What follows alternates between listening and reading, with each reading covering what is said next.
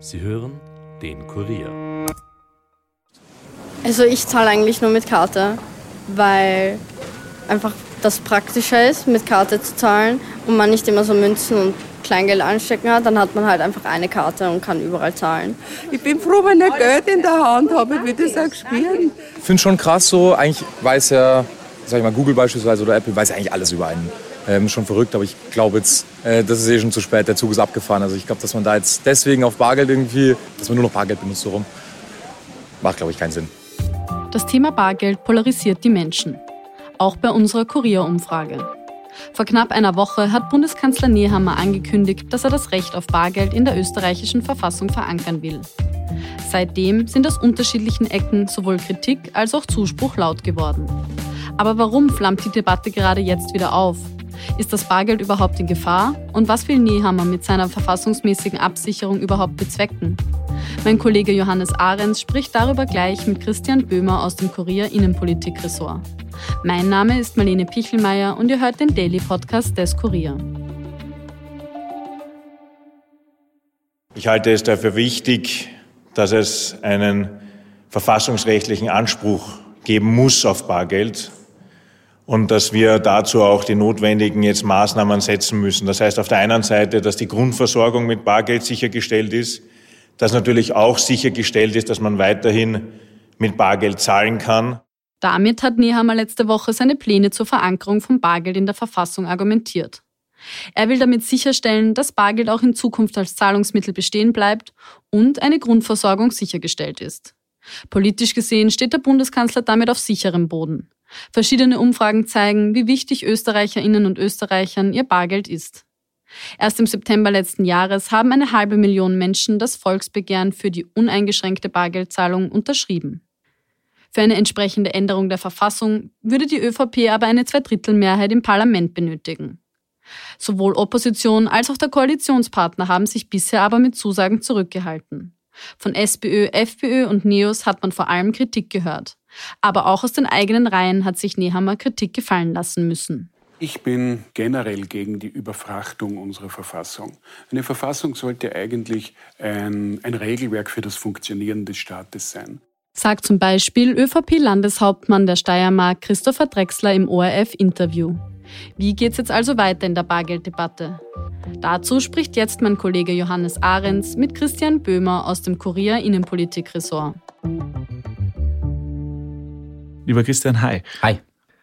Ja, seit rund einer Woche ist die Zukunft des Bargelds wieder einmal eines der bestimmenden Themen in der österreichischen Innenpolitik. Die ÖVP, allen voran Kanzler Karl Nehammer, will das Recht auf Bargeld jetzt künftig in der Verfassung verankern. Warum kommt das Thema jetzt plötzlich wieder auf?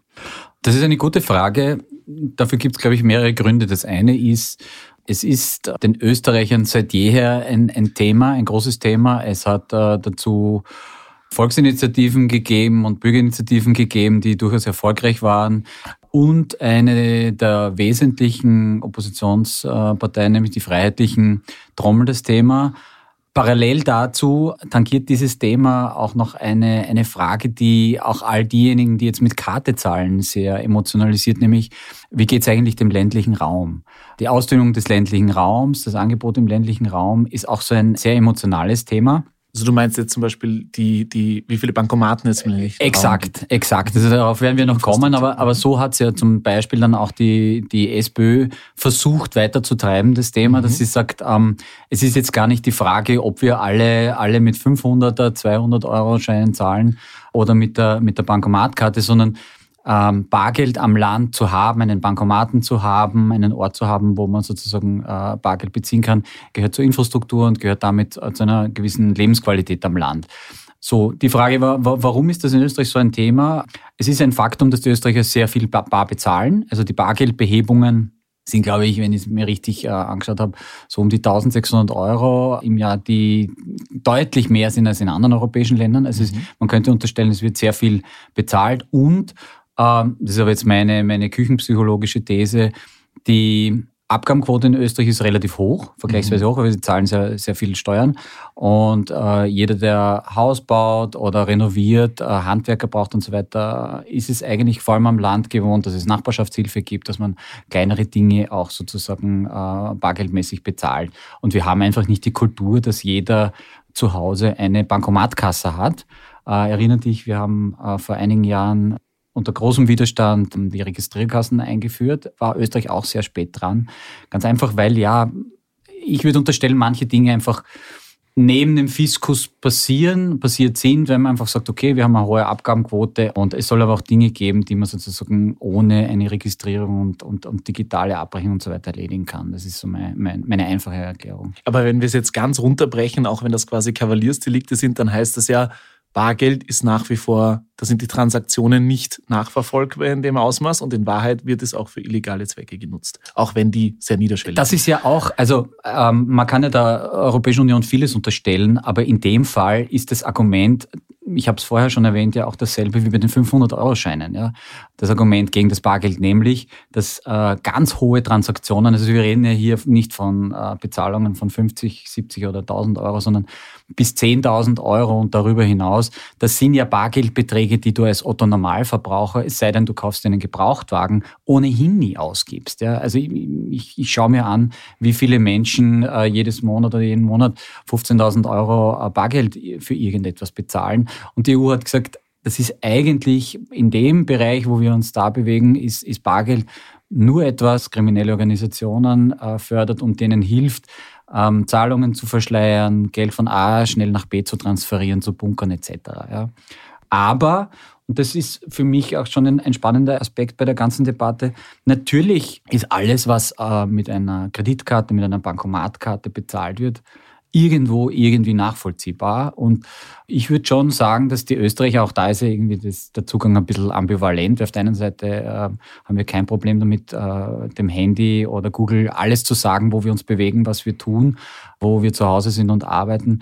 Trotzdem sind die Österreicher auf der anderen Seite darauf bedacht und sagen, naja, ich will aber nicht, dass alle immer wissen, wofür ich mein Geld beim Supermarkt ausgebe. Und das ist schon ein, also sozusagen ähm, der Datenschutz ist, ist eines der wenigen Argumente, das wirklich belastbar ist, dass man sagt, okay, äh, solange es Bargeldzahlungen gibt, bin ich halt nicht der gläserne Mensch. Ja. Mhm. Du hast es vorhin schon angesprochen, im europäischen Vergleich gibt es natürlich Länder, die bargeldlosen Bezahlung deutlich weiter sind. Ich denke da vor allem an den skandinavischen Raum, wo teilweise kein Bargeld mehr angenommen wird in Restaurants oder in Geschäften. Da sind wir ganz weit davon entfernt noch. Du hast aber auch angesprochen die Infrastruktur, also die Versorgung mit zum Beispiel Bankomaten am Land. Das ist ein Argument, das, wie du gesagt hast, jetzt auch die SPÖ mittlerweile angeregt hat. Das ist auch etwas, ständig getrommelt wird. Die Bankomatendichte sinkt nämlich in Österreich von Jahr zu Jahr nachweislich. Wenn man das jetzt in die Verfassung schreiben würde, Glaubst du, dass das eine Änderung nach sich ziehen würde, dass es dann wieder mehr Bankomaten geben würde oder gibt es reale Auswirkungen durch diesen symbolischen Schritt? Also ich bin ja, ich bin ja jemand, der da auf die Experten angewiesen ist und, und, und mir wird immer erklärt, dass die die Bankomatendichte in Österreich im internationalen Vergleich sehr hoch ist. Da muss man aber, das hast du eh äh, erwähnt, äh, schauen, womit vergleichen wir uns. Wenn wir uns äh, mit Skandinavien oder vor allem, ich war jetzt eine Woche in, in London vergleichen, wo teilweise du es in Geschäften erlebst, dass Bargeld gar nicht mehr angenommen wird. Also da passiert es einem, mir ist es konkret passiert, dass mir erklärt wurde, britische Pfund ist kein Zahlungsmittel mehr, sie müssen mit Kreditkarte bezahlen. Also mit solchen Ländern sich zu vergleichen und die, die, die Bankomatendichte zu vergleichen, ist problematisch. Äh, Faktum ist, dass Gemeinden in Österreich ein Thema damit haben, weil die Österreicher oder die Bürger wollen gern Bargeld haben und wenn es keinen Bankomaten im Ort gibt und du bist nicht mobil, sprich du hast kein Auto, dann kommst du nicht mehr zum Bargeld. Ja. Eine Variante ist immer wieder, dass Supermärkte oder Tankstellen Bargeld ausgeben oder, oder auch Bankomaten in der Infrastruktur verbaut haben. Das nimmt ab. Und auch die Variante, dass du sozusagen zur, zur Tankstelle gehst und sagst, ich hätte gern 150 Euro, weil ich will dann nachher zum Wirten gehen, ist für viele äh, keine gute, weil sie sagen, ne, ich will aber nicht, dass der Tankwart weiß, wie viel Geld ich behebe und was ich behebe und so weiter. Ja. Also es ist nach wie vor, und deswegen sind die Bürgermeister äh, aller Couleurs so dahinter, für Menschen in Österreich am flachen Land äh, immer noch wichtig, dass sie Zugang zum Bargeld haben.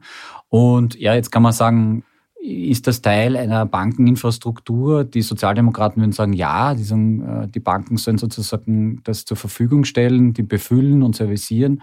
und finden es ziemlich frech und ja, ein Stück weit kann ich das verstehen, diesen, diesen Vorwurf, dass äh, da teilweise bis zu 40.000 Euro im Jahr von Gemeinden und Bürgermeistern verlangt wird, damit ein Bankomat im Ort steht. Mhm. Ja, also ich kann mir, kann mir nicht vorstellen, dass das die realen Kosten sind, sondern das sind eher, das ist eher schon ein Geschäftsmodell. Mhm. Aber es ist auch sehr unterschiedlich. Ja, also es gibt Regionen, wo, wo sehr viele Banken, wird jeder wissen, wenn man in Wien sich in bestimmten Bezirken bewegt, gibt es äh, alle 200 Meter einen Bankomaten. Dann gibt es Gegenden, wo es überhaupt nichts gibt. Das ist am flachen Land exakt gleich. Mhm. Du hast auch schon erwähnt, dass das über alle Parteien hinweg oder zumindest über die meisten Parteien hinweg mittlerweile ein Thema ist oder die mit aufspringen auf diesen Zug. Entscheidend für die aktuelle Debatte dürfte auch das Volksbegehren gewesen sein, das es gegeben hat. Äh, das Thema wurde im Nationalrat behandelt. Mittlerweile ist die FPÖ sowieso schon lange eine Verfechterpartei des Bargelds. Ähm, die ÖVP hat das jetzt über den Kanzler angestoßen und auch die SPÖ springt langsam auf den Zug auf. Um äh, ein Recht auf Bargeld in der Verfassung zu verankern, wäre ja eine Zweidrittelmehrheit notwendig im Nationalrat. Siehst du das? Also siehst du es im Bereich des Möglichen? Die sehe seh ich nie. Also es sind, es sind zwei Dinge.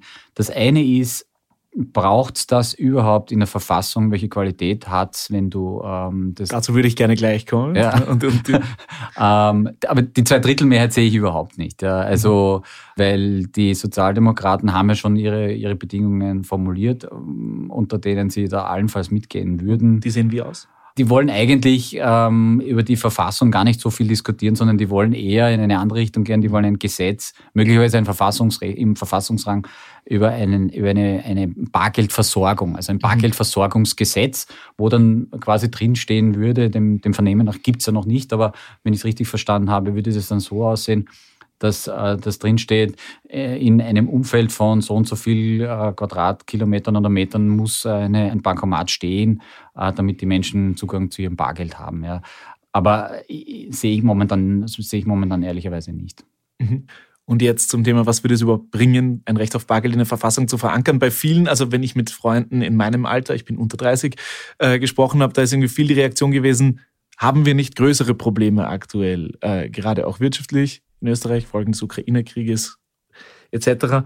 Und ist das nicht reine Symbolpolitik? Ist das nicht eine Nebelgranate, mit der quasi auf eine Herzensangelegenheit der Österreicher gepocht wird, aber in Wahrheit äh, nur eine symbolische Bedeutung ich, hat? Ich sehe es ähnlich und ich habe da einen, einen Zeugen, der sicher unverdächtig ist oder einen, einen, einen jemanden, der ein Argument liefert, der unverdächtig ist, dem, dem Karl Nehammer äh, ans Zeug flicken zu wollen, nämlich der steirische Landeshauptmann Drexler hat ja seinerseits auch schon gesagt, eine Verfassung ist eine Verfassung und da können sozusagen Grundsätze hinein, aber nicht, nicht Details. Und wir haben in Österreich, das werden die jüngeren Hörer und, und du vielleicht gar nicht so genau wissen, aber wir haben ja eine unglaubliche Unart in Zeiten der äh, Großen Koalition gehabt, alles in die Verfassung reinzuschreiben. Ganz einfach, weil der Gesetzgeber, also das Parlament, damals die Große Koalition, Regelungen ähm, der Kontrolle der, des VfGH entziehen wollte. Und deswegen sind bizarrste Gesetze in Verfassungsrang. Ja. Also die Taxilenkerbestimmungen und, und lauter so Dinge. Also da bin ich auch eher Purist. Ja. Das hat alles in einer Verfassung nichts verloren.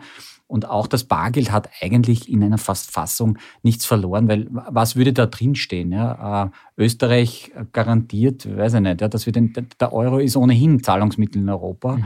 Und was würdest du in diese Verfassungsbestimmung hineinschreiben? Ja, also ich, ich halte das tatsächlich für eine Symbolpolitik, für ein vorgeschobenes Argument, dass man halt den besorgten Menschen sagen kann, naja, jetzt haben wir es in der Verfassung, jetzt äh, brauchen wir nicht mehr darüber diskutieren. Aber klar ist, natürlich gibt es viel größere Probleme in der Republik als, als das Bargeld und die Versorgung mit, mit, mit dem Bargeld. Und das ist jetzt auch noch, äh, bevor ich jetzt ein großes Fass aufmache, möchte ich das Thema noch anstreichen. Du hast schon angesprochen, der Euro ist ja bei uns Zahlungsmittel. Ist nicht auch alles, was quasi größere Veränderungen des Euro betrifft, der digitale Euro, äh, vielleicht grundsätzliche europaweite Versorgungen, ist das nicht so oder so EU-Sache? Also wird das nicht ohnehin in Brüssel entschieden und nicht in Wien? Also hat es nicht reine Symbolik, etwas als nationalen Alleingang zu machen? Hat, hat es ein bisschen. Das ist ja auch der, wie soll ich sagen, glaube ich auch der Grund, warum gerade so eine auf die, auf die Tradition pochende Oppositionspartei wie die FPÖ sich dieses Themas annimmt. Äh, dahinter schwingt immer mit die Idee einer guten alten Zeit. Nichts darf sich verändern. Äh, wir bleiben bei unserem Bargeld. Sie sagen halt jetzt nicht, wir bleiben bei unserem Schilling, weil an den können Sie äh, tatsächlich nur sehr wenige oder die älteren Menschen unter uns erinnern, aber eben nicht die, die jüngeren Wähler. Aber wir leben in einer globalisierten Wirtschaft und Welt und solange wir in der EU sind, wird alles, was, was mit dem Euro zu tun hat, nona nicht in Brüssel mitentschieden und von uns auch mitentschieden. Ja. Also ähm, äh, insofern ist das, ist das wirklich Makulatur. Das heißt, selbst wenn das jetzt passieren sollte, selbst wenn äh, eine Zweidrittelmehrheit im Parlament erreicht würde und ein Recht auf Bargeld oder zumindest ein Bekenntnis zum Bargeld in der Verfassung landen würde, mit irgendwie konkreten Auswirkungen für Betriebe oder so rechnest du nicht? Ist nicht zu rechnen und vor allem, es ist ja, man muss schon, schon da auch ein bisschen äh, eine, ein, ein Faktenchecken machen es gibt ja niemanden in Europa, der das Bargeld komplett abschaffen will. Ja? Also, also man, man beantwortet hier eine Frage, die niemand gestellt hat und man stemmt sich gegen etwas, was niemand will. Also will, soweit ich das überblicke, gibt es niemanden in Europa, der sagt, wir brauchen überhaupt kein Bargeld mehr. Es sollen nur ganz enorme hm, Zahlungen sollen irgendwie eingeschränkt werden. Und das haben wir ja im Übrigen äh, früher auch schon gehabt. Also dass wenn von A nach B besonders hohe Summen überwiesen worden sind oder überwiesen werden, dann muss die Bank ja auch irgendwie entweder ganz lange davor oder in dem Moment checken, woher kommt die Kohle. Ja? Also da geht es um Schwarzgeld, da geht es um, um mafiöse Strukturen, da geht es um Kriminalitätsbekämpfung ja? und nicht um die Frage, darf ich irgendwo in einem Geschäft noch mit Euro bezahlen oder nicht. Zumal ja auch ganz riesige Mengen an Bargeld heutzutage im Vergleich zu früher nicht mehr in Banken gelagert sind in dem genau, Ausmaß. Genau. Super, Christian, vielen Dank für deine Zeit und wir werden dem Thema Wohl oder Übel noch weiter nachgehen. Und es ist ja auch Sommer. Gerne. Und wir kommen jetzt noch zu weiteren Meldungen. Der deutsche Bundeskanzler Olaf Scholz kommt zum ersten Mal nach seinem Amtsantritt nach Österreich. Bundeskanzler Nehammer empfängt ihn nächsten Freitag in Salzburg. Das bestätigt das Bundeskanzleramt auf Anfrage der APA. Nehammer will das Treffen auch dazu nutzen, um über die Grenzkontrollen im Schengen-Raum zu sprechen. Und in Ecuador ist gestern Abend der Präsidentschaftskandidat Fernando Villavicencio erschossen worden.